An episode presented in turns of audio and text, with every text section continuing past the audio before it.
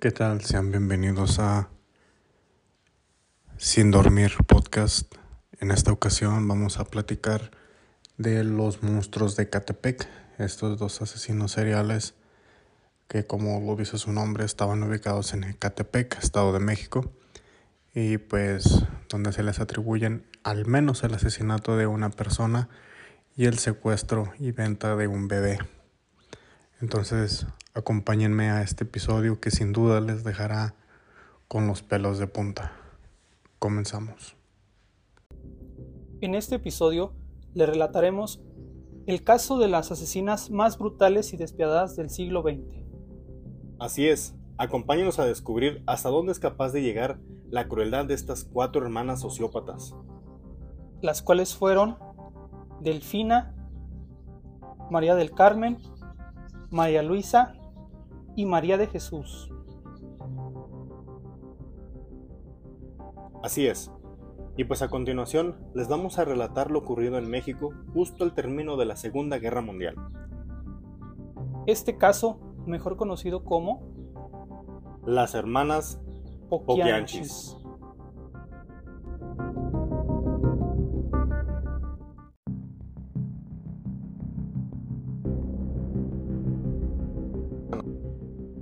Bueno, nocturnos, pues vamos a platicar sobre este, estas hermanas, las Poquianchis, este apodo que se les dio a estas cuatro hermanas, supuestamente asesinas seriales, que estuvieron activas entre 1945 y 1964, y asimismo ellas operaban entre los, en los estados perdón, de Guanajuato y Jalisco. Así es. Ellas este, fueron conocidas como asesinas seriales, pero en algunos casos Muchos expertos no concuerdan con este calificativo, pues no cumplen con todas las características de un asesino serial. Veamos que un asesino serial tiene que ser una persona que recibe un, pues una recompensa directa, ¿sí? ya sea una sed de sangre, ya sea este, sexo directamente o otro tipo de, necesidad que tenga estas, este tipo de, de personaje. Así es. Y pues estas estas mujeres, estas cuatro hermanas, este, fueron dueñas de diferentes burdeles, eh, ya que, bueno, a sus víctimas, la mayoría siendo mujeres, que las que privaban de la, de la libertad y las ponían a trabajar como prostitutas, pero también eh, de la misma manera asesinaban a clientes y así como los bebés de las mujeres que las tenían esclavizadas. Sí, así es. de hecho, el número confirmado de, víctimas fueron de, 91, pero existen muchos rumores donde se dice que más o menos un aproximado de 80 mujeres fueron eh, asesinadas cruelmente. Estos son 80 feminicidios y el resto, sí, que podría ser hasta aproximadamente 150 víctimas fueron de los clientes del burdel, fueron de este, personas que se interponían a sus, a sus negocios, por así llamarlos, fueron de algunos clientes insatisfechos también y algunos fueron bebés y hasta fetos. Entonces así llegaba la crueldad de estas cuatro asesinas. Así es, pero para esto, eh, Rudy, vamos a conocer eh, de dónde vienen ellas. Estas cuatro hermanas habían nacido con el apellido Torres Valenzuela y fueron hijas del matrimonio entre Isidro Torres y Bernardina Valenzuela, todos ellos oriundos del Salto Jalisco. Pero esta familia era muy disfuncional. El padre de ellas trabajaba como, policía para el gobierno, de, el gobierno porfirista, como, como, como un alguacil, y asimismo pues él se mantuvo en el, en el puesto ya después del tiempo de la, revolución. También se conoce que él era un hombre violento, muy prepotente y autoritario, y con frecuencia golpeaba a la esposa y a los hijos. De ahí es donde viene uno de estos eh, este, patrones. Sí, es un trastorno. así es, uno de los patrones que, un, de un asesino, bueno, no un asesino serial, pero sí para un sociópata, es, es este, ahí está, o sea, la, violencia que, con la que viven. Sí, esta violencia a raíz de esta violencia pues, se desencadena lo que es el trastorno antisocial, lo que es el sociópata y con frecuencia pues estas personas tienden a ser los actores intelectuales de muchos crímenes. Entonces aquí se cumple otro de esos patrones, ¿sí? Tienen un pasado violento, un padre que las golpea, un padre autoritario, un padre al cual pues por tener un puesto de alguacil es un padre pues que lleva el control en su casa, que es un padre que castiga y es un padre muy, muy, muy severo con ellas, que pues hacen bastantes atrocidades. Correcto. Sobre todo, pues más adelante vienen algunos maltratos que, que le hizo a sus, a sus propias hijas. Así es. Pero acuérdate también que estamos hablando en un tiempo donde, bueno, decimos que estuvieron activas entre el 45 y el 64, pero ya para esta edad ellas ya eran adultas. Así es. Pero cuando eran de niñas, estamos hablando que estamos hablando del México de los finales de los 20 y de los 30, donde era, donde era prácticamente eh, la autoridad del hombre lo que decía, y eso era y no lo, culpía, no, no, lo, no lo cumplías, y era de, de golpes.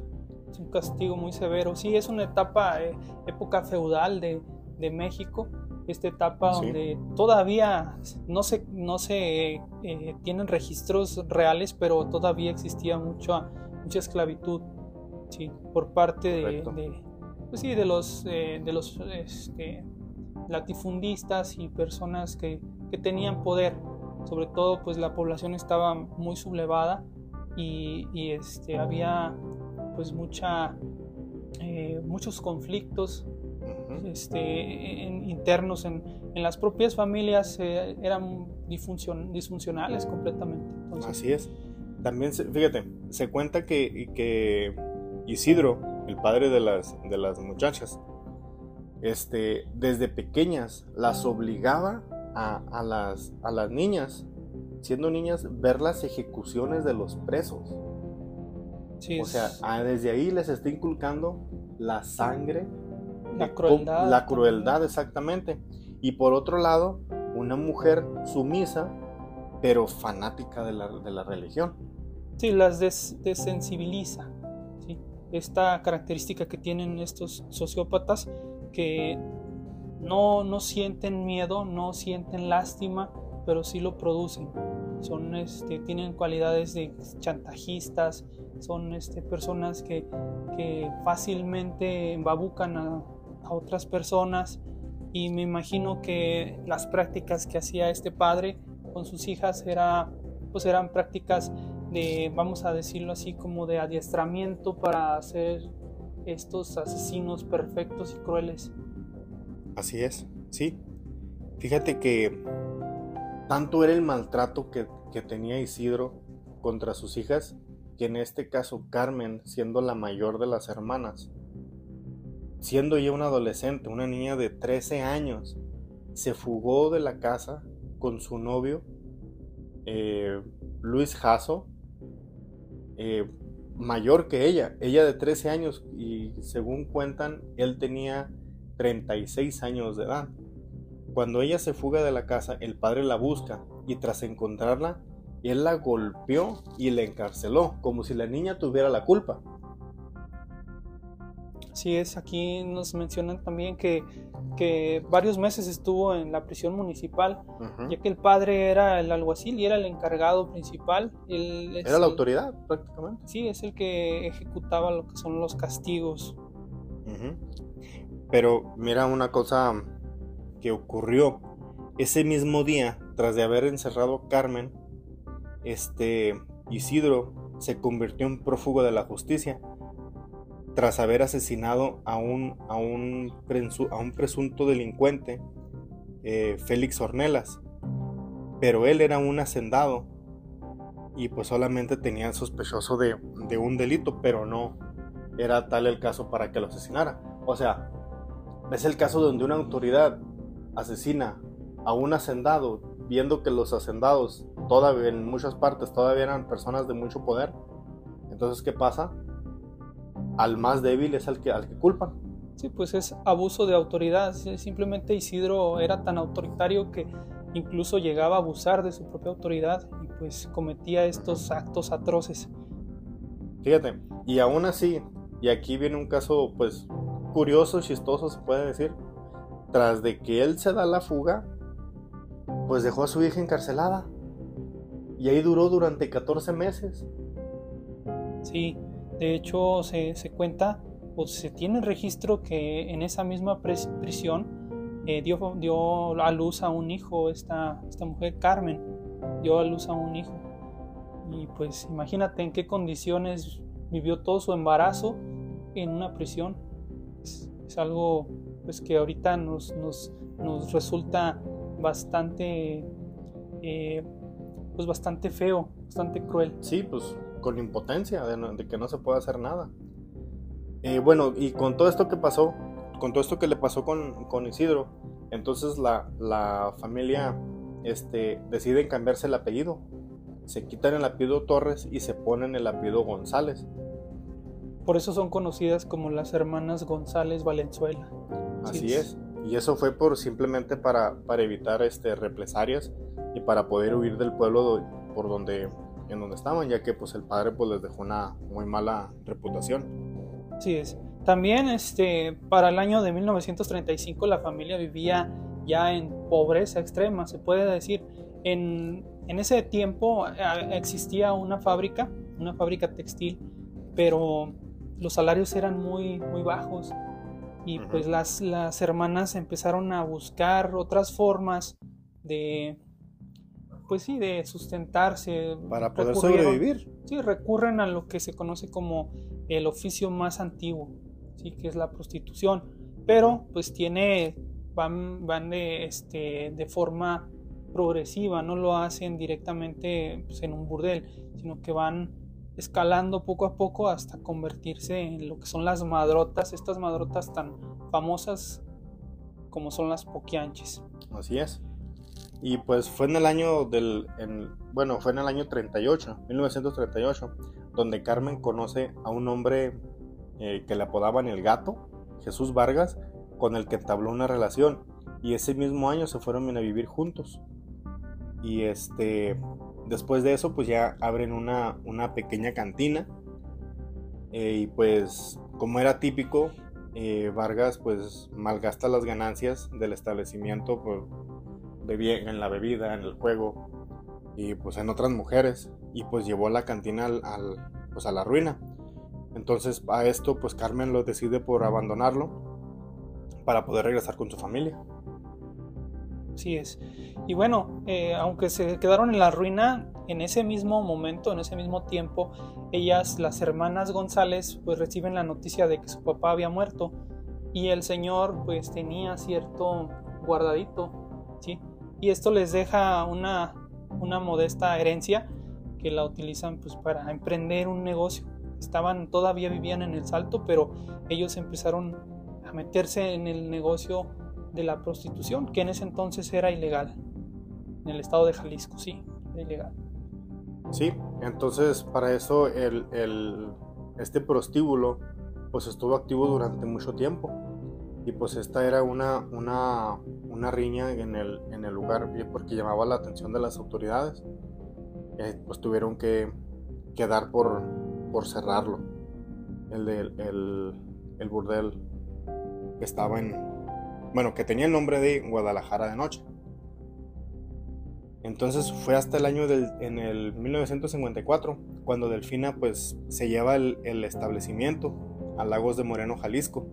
Ahí fue durante que durante las festividades del de, pues, el tiempo de feria, este fue, fue, donde pudo establecer el negocio. Ahí mismo las mujeres pues contaron con el apoyo de, las, de muchas autoridades y pues corruptas Sí, de hecho el propio eh, alcalde de, la, de lo que es Lagos de Moreno fue el que les otorgó un permiso para que operaran supuestamente como un bar a cambio de favores sexuales, pero obviamente no era un bar, ya era un prostíbulo. Sí. bueno, ¿y cómo, cómo fue que, que fueron este, reclutando a lo que son las prostitutas? ¿Cómo, ¿Cómo sería? ¿Cómo fue este proceso? Pues mira, aquí el proceso fue como en el tiempo, como en ese tiempo, con el engaño. Era en el engaño o eran o eran este o las compraban a los a los tratantes de, a los tratantes de, de blancas y pues ya ves el tratante de blancas pues es una persona que se pues como quien dice el robachicos Sí, que se robaba a las niñas y pues era el que sí. eran los que se llevaban la, la ganancia El relato cuenta que había dos medios. Dos, me- dos medios. Ahora que lo mencionas, había dos medios. Uno era convencer, embabucar a las familias, a las madres de las jovencitas o a las propias jovencitas para ir a trabajar a las casas de hacendados, de personas ricas, a, este, a- en labores pues que, que competen a lo que es la, la limpieza, ¿sí? lo que son las, las, las empleadas domésticas. Y Sí. con el- lo que es la promesa de que iban a recibir buena remuneración, que iban a tener muy buen sueldo, iban a sacar de la pobreza a su familia, pues esa era una de las formas de engañar. Y otra eh, que era también igual, igualmente común, era cuando veían a una jovencita eh, sola y este, desprotegida, pues recurrían a un grupo de, de adolescentes para que las capturara y las secuestrara directamente. Así es. O sea, era. O se la llevaban a- con, la, con la. Ahora sí, como dicen, con la bendición de los padres o sin ella. Sí es. A la buena o a la mala. Este. Bueno, también saben, sabemos que los. Que ya cuando estas niñas eran este. Ya estaban instaladas. Las mismas Poquianchis eh, contrataban a, a, a personas que no solamente lo hacían, el, trato que tú comentas, o sea, lo hacían a lo largo y ancho de la República Mexicana. O sea, eran por todos lados. Eh, aquí lo que, una de las cosas que me sorprende es que la Secretaría de Salud emitía tarjetas falsas para que las poquienses las pudieran utilizar para, para poder presumir que sus, sus niñas, sus muchachas, estaban sanas. Y pues estas tarjetas costaban dinero, pero pues obviamente era la, la, la tranquilidad de los clientes para no poder, este, ahora sí, llevar alguna, alguna consecuencia. Sí, alguna enfermedad a su casa. Bueno, este, como lo mencionas, eran, eh, se basaban en la corrupción. Eh, todas ellas eran especialistas en hacer amistades de lo que son autoridades para sentirse protegidas y todo esto a cambio de favores sexuales. Y además hacían sus propios festines. Ellas, este, eh, donde instalaban sus cabaretes, hacían este, una especie de ritual para eh, iniciar a las nuevas eh, reclutas, por así llamarlas, donde hacían una serie de atrocidades que pues este, son cosas que son difícil, difíciles de creer, ¿sí?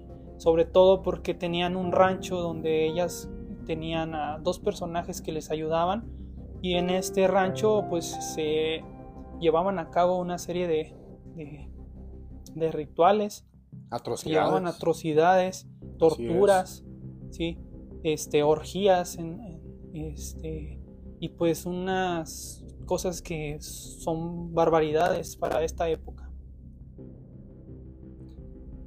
Pues sí, me quedo anonadado de todo lo que de lo que dicen.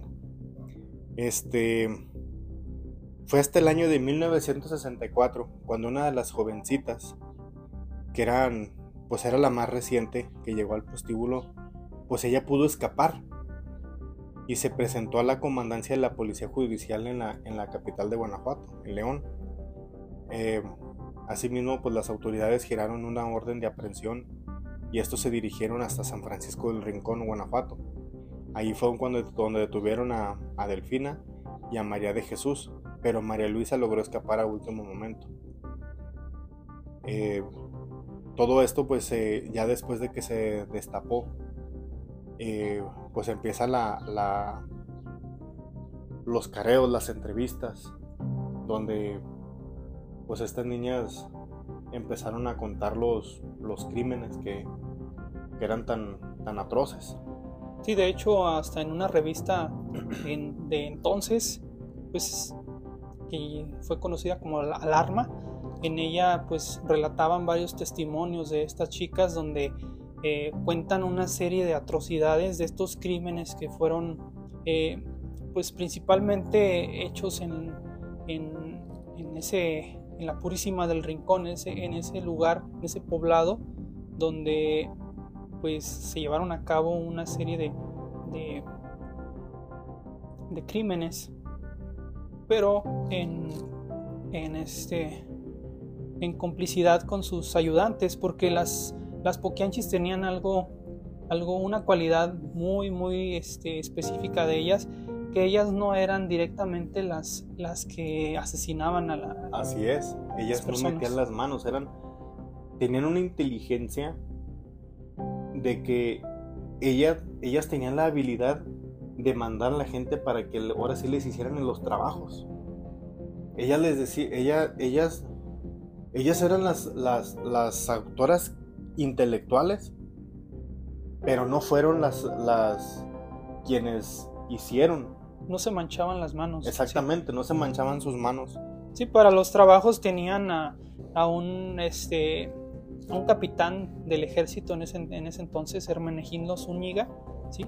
que era mejor conocido como el, el capitán Águila Negra. ¿sí?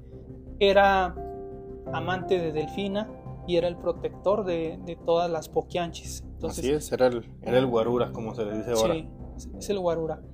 Pero bueno, también este, tenían otros dos ayudantes, un chofer y otro que era un velador. El, el, el velador también pues, les ayudaba. Tenían este, lo que es un verdugo, ¿sí? Y tenían pues este, una serie de jovencitos también que a cambio de favores sexuales les ayudaban a reclutar, a, pues ahora sí, a secuestrar, como se dice actualmente, a levantar a, las jovencitas. Pues sí, este, estas personas, estos ayudantes, como, como bien lo comentas, pues eran los, los, el, el, el chofer, el velador y pues el, y el capitán del, ejército.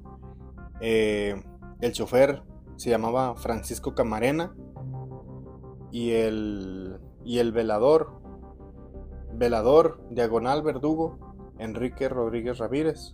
Y como ya sabemos, pues el capitán Águila Negra, pues Hermenegildo Zúñiga. Y estos eran, eran quienes servían como, como guardaespaldas para el mismo bordel. Eh, este, este otro,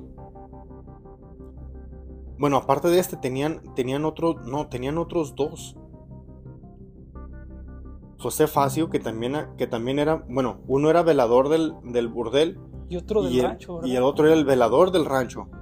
Sí, este rancho que les comentaba que es, pues digamos que es el lugar donde se llevaban a cabo estos rituales, donde invitaban a sus, a sus amigos que eran autoridades para pues, celebrar estas, estas nuevas adquisiciones de jovencitas.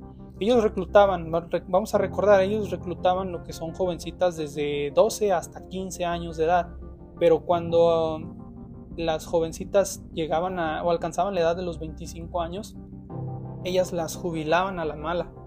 Las llevaban a ese rancho a ser torturadas y a ser asesinadas se tenían que deshacer de ellas.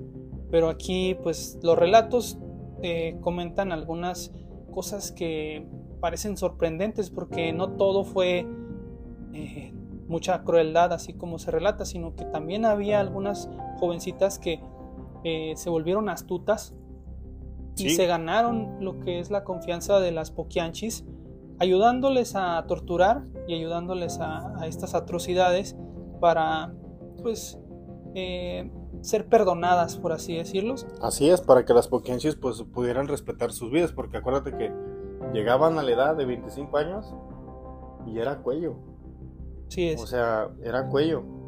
Y este, me gustaría que nos, que nos platicaras con, cuando esto, qué era lo que pasaba cuando una de las chicas, pues por estar con los clientes o con alguno de, de estos guaruras, quedaba embarazada. Oh, sí. Mira, eh, según los relatos, pues hay varias, hay varias, varias hipótesis de lo que pasaba con estas, con estas muchachitas. Hay uno que dice que si la muchachita era de las protegidas, de las niñas más bonitas, de las protegidas de las poquianchis, esta era cuidada de tal manera de que eh, pues le siguieran sacando jugo a esta jovencita, ¿sí? Ella, pues podían vender a sus bebés, ¿sí? o podían, este, también, este, si era una jovencita cualquiera, pues la hacían abortar, la asesinaban o, o hacían algo con, con, ese, con ese bebé porque ellas no se hacían cargo, ellas nada más a un solo, a un solo niño fue este, al que dejaron vivir. Así es, una, una, una, una de estas criaturas, de uno de estos bebés que nació de estas protegidas de, las poquenches, pero pues qué tipo de protección es esa? Que pues tienes tu bebé y te lo, y te lo, y te lo venden. Fíjate que una de las cosas que a mí me, leyendo los mismos relatos, que era lo que pasaba con, con estas muchachas que cumplían los 25 años de edad, cuando eran trasladadas al, al, rancho, donde las torturaban, las dejaban sin comer hasta que estuvieran débiles, que no se pudieran defender. Y este, el verdugo, eh, Salvador Estrada Bocanegra, pues era el encargado de que las de golpearlas. Todavía de que estaban débiles, llegaba y las golpeaba. También decían que, que este mismo, cuando estaba así de débiles, las subía hasta el techo de la, de la, a la segunda planta, donde tenían el rancho, y las dejaba caer de cabeza para que, su, para que tuvieran una, una, una muerte por accidente, más no por golpe. Sí, o sea, es que era una persona bastante astuta, las hacía, las castigaban de tal manera que su, lo que se, los, los daños fueran causados por caídas o por causas naturales, así, así decirlo, pero pues realmente ellas llevaban una tortura psicológica desde el momento en que llegaban al burdel. Se cuenta que las jovencitas desde que llegaban, las poquianchis inmediatamente las desnudaban por completo y las examinaban, ¿sí? Para ver si ellas este, tenían suficiente carne, como ellas así lo llamaban. Así es. Los ayudantes que tenían se encargaban de violarlas uno tras otro, las violaban sin y sin este si presentaban algún tipo de, de de queja, ¿sí? si lloraban o si se resistían, las golpeaban.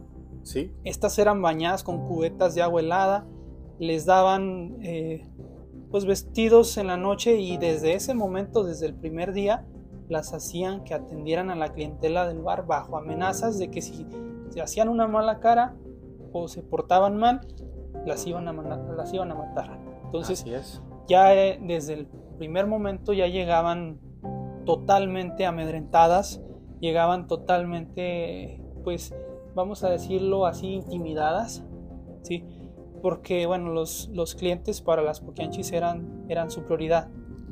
Sí, bueno, y entre todo esto, obviamente, como en toda historia, que se abren sus, se abren mitos, se abren este, teorías de conspiración, pero hay un mito donde se dice que que hacia el año de 1963 las poquianchis pues incursionaron en el, en el satanismo, perdón.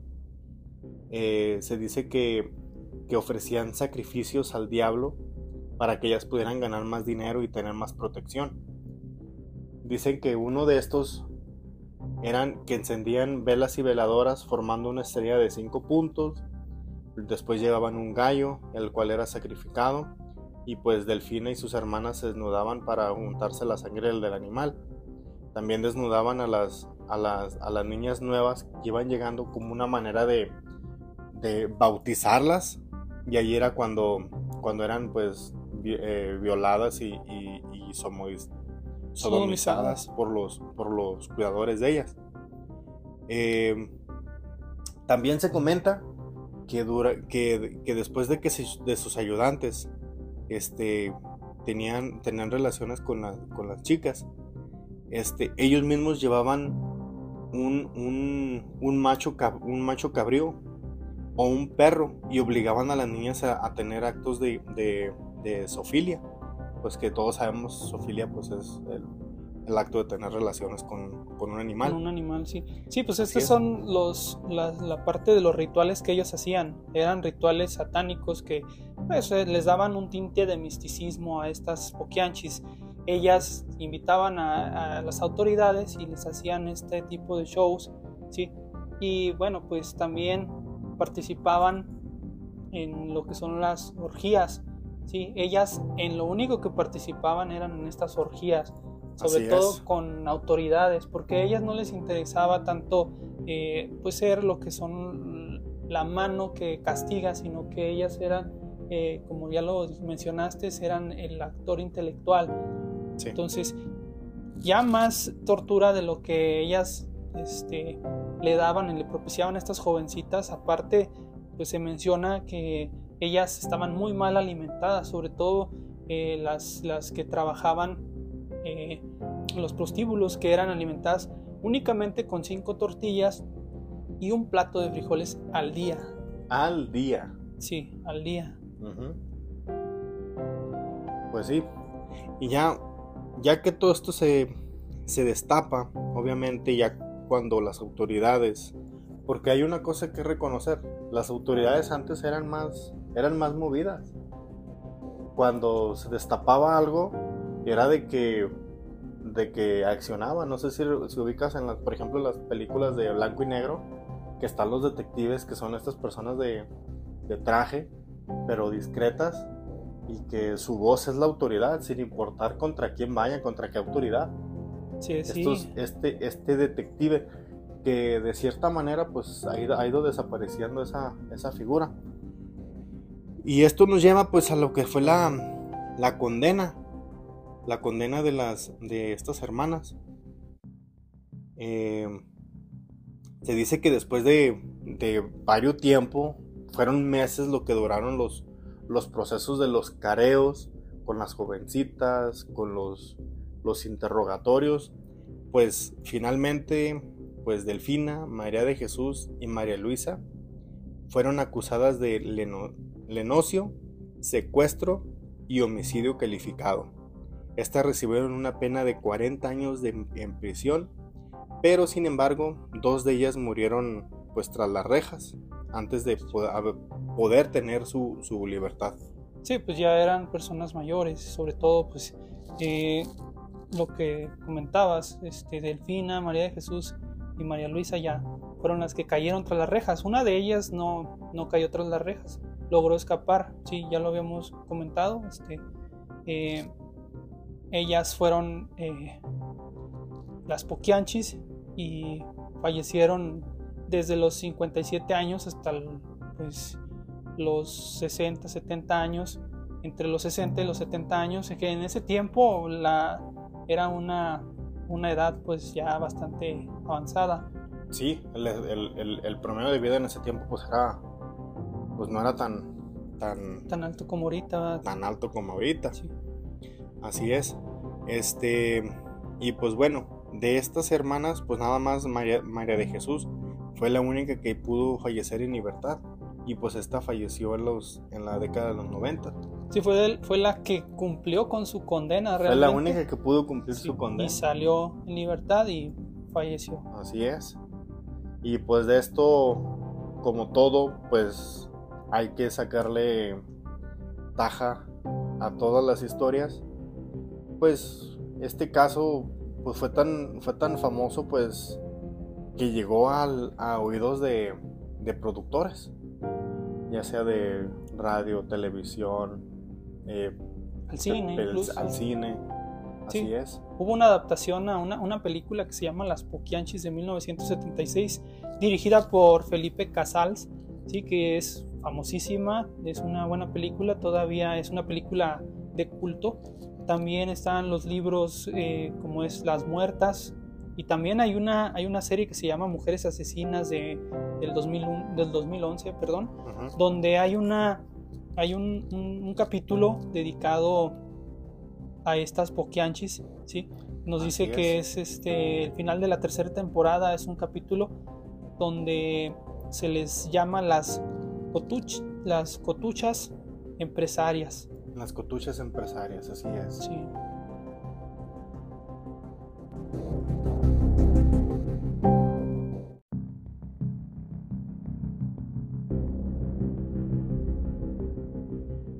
Y bueno amigos, hasta aquí llega el episodio de las Poquianchis, ¿sí? este episodio de las asesinas más brutales y despiadadas del siglo XX en nuestro México querido.